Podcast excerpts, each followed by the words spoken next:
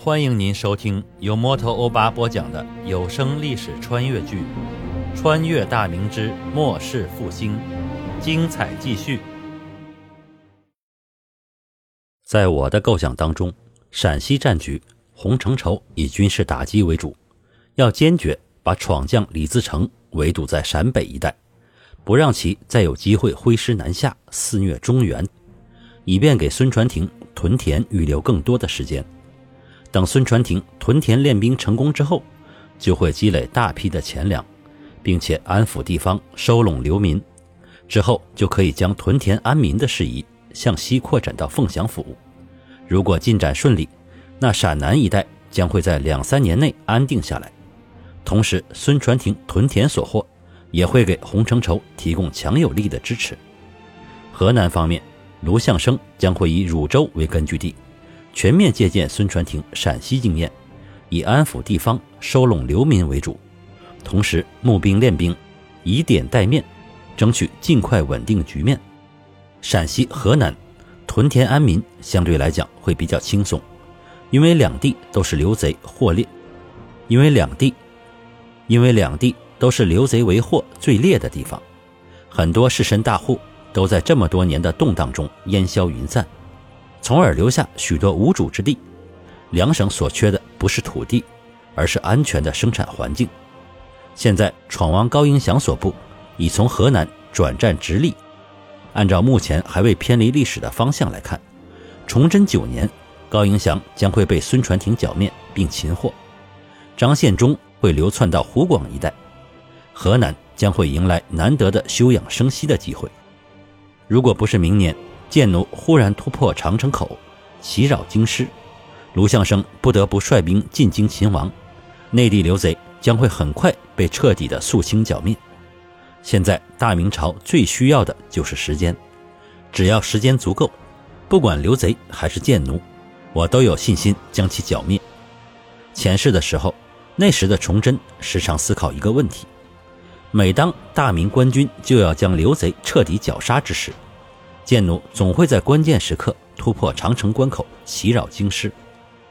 崇祯九年和十一年，贱奴不讲理般的入侵，打乱了官军剿贼的部署。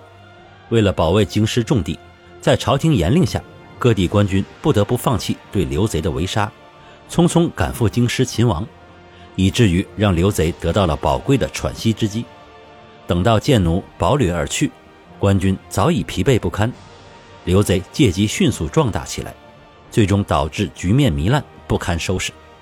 后世的观点，一是认为刘贼与贱奴之间互通生气，二是认为贱奴遍布各地的密探为其通风报讯，加上皇太极的英明果决，所以才在关键时刻入侵，以实际行动支援刘贼，好让大明慢慢的失血而亡。对于前者，我是持否定态度的。就拿最后推翻大明的李自成来讲，如果他跟建奴之间互有联络，那就不可能对建奴的实力一无所知，以至于在一片石大战时被建奴迅速击溃，从而导致后面大顺政权的灭亡。而如果是建奴的密探传递情报的话，那这些密报是如何具有那么长远的战略眼光呢？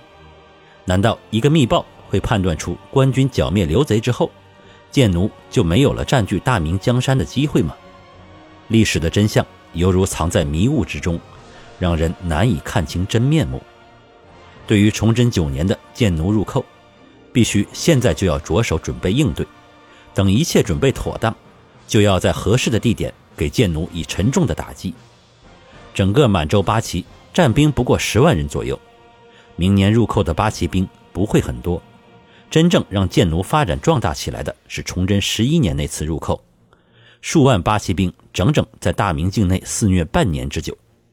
此次清军所获甚大，共败明军五十七阵，攻克济南府、三州五十五县二关，杀两名总督以及守备以上的官吏百余人，生擒德王朱由枢、郡王朱颖慈、奉国将军朱慈赏、监军太监冯云等。共获人畜四十六万两千三百，黄金四千零三十九两，白银九十七万七千四百六十两。被后世誉为大明岳飞的卢象升，就是在此次清军入寇事件中阵亡于河北巨鹿，令人惋惜不已。这次八旗兵掳走的几十万人口中，有大批的工匠，这些工匠后期为清兵打造了无数的坚兵利器，成为满洲八旗坚强的助力。我俯身看着岸上的地图，思虑良久，目光最终聚焦在昌平县上面。印象中，八旗兵自居庸关突入后，先打的延庆，然后破顺义、昌平，转而绕过京师向南，袭破房山、凉州、涿州，然后往东打破香河、宝坻，最后携带所有抢到的人畜金银，从容的自破口出关。如果作为一个纯粹的军事统帅来讲，最好是在香河、宝坻一带，等八旗兵饱掠疲惫之后，再予以迎头痛击。那时候对八旗兵的杀伤会取得最大化的效果。但作为一个穿越者来讲，眼看着大批无辜的百姓被杀害，无数百姓家破人亡，我自问真的是做不到这一点。既然你敢来，那就来吧，让我看看八旗兵到底有多强悍。想到这里，我吩咐王承恩。传见永卫营总兵。王承恩赶紧出殿叫过一个小黄门，嘱咐了几句后，小黄门急匆匆地前去传旨。我坐下喝了口茶水，忽然间想到一个问题：记忆中明年八旗兵的劫掠，近在咫尺的宣大官军似乎毫无动静，这不应该呀！思来想去，唯有畏敌如虎才能解释这件事儿。兵熊熊一个，将熊熊一窝。宣府总兵杨国柱、大同总兵虎大威手下皆有可战之兵，但如果上峰有令，他们不敢不听。问题还是在宣大总督身上，梁廷栋。嘿嘿，想到这个人在此次事件中的拙劣表现，我居然冷笑起来。虽然此人事后怕朝廷追究责任，与兵部尚书张凤毅一样服食大黄自尽，但目前也不能因为未发生之事。就免掉他的官职，那不合规矩。接替梁廷栋的人选近在眼前，但以什么名义换掉他呢？我开口说道：“王承恩，你亲自跑一趟高阳，去探视一下孙承宗，替朕问他一句话：廉颇老矣，尚能饭否？如果能，那就让他来进京避见；否则作罢。”其实不出预料的话，孙老肯定会答应。朕实在不忍心让年已古稀的孙老再为国事奔波劳累了，但现在情势下，朕信得过的还是这位老臣的能力。想到这里，我又补了一句：“你对孙老要严谨守礼，不可有丝毫怠慢之处。”王承恩连忙答应，转身而去。孙承宗忠心自不必说，崇祯十一年清兵入寇，打到高阳县城，闲赋在家的孙承宗。率全城的军民守城，城破被擒，自缢而死。他的五个儿子、六个孙子、两个侄子、八个侄孙战死，孙家百余人遇难，可谓是满门忠烈。论能力，其虽不具备统御全局的战略眼光，但封疆一地毫无问题。要不是自己这个穿越的糊涂皇帝偏听偏信，一直任用孙承宗督率辽东，满洲八旗不会如现在这样从容用兵。此次我打算启用孙承宗，就是要借助他的资历和威望、胆识与气魄，威压宣大之兵。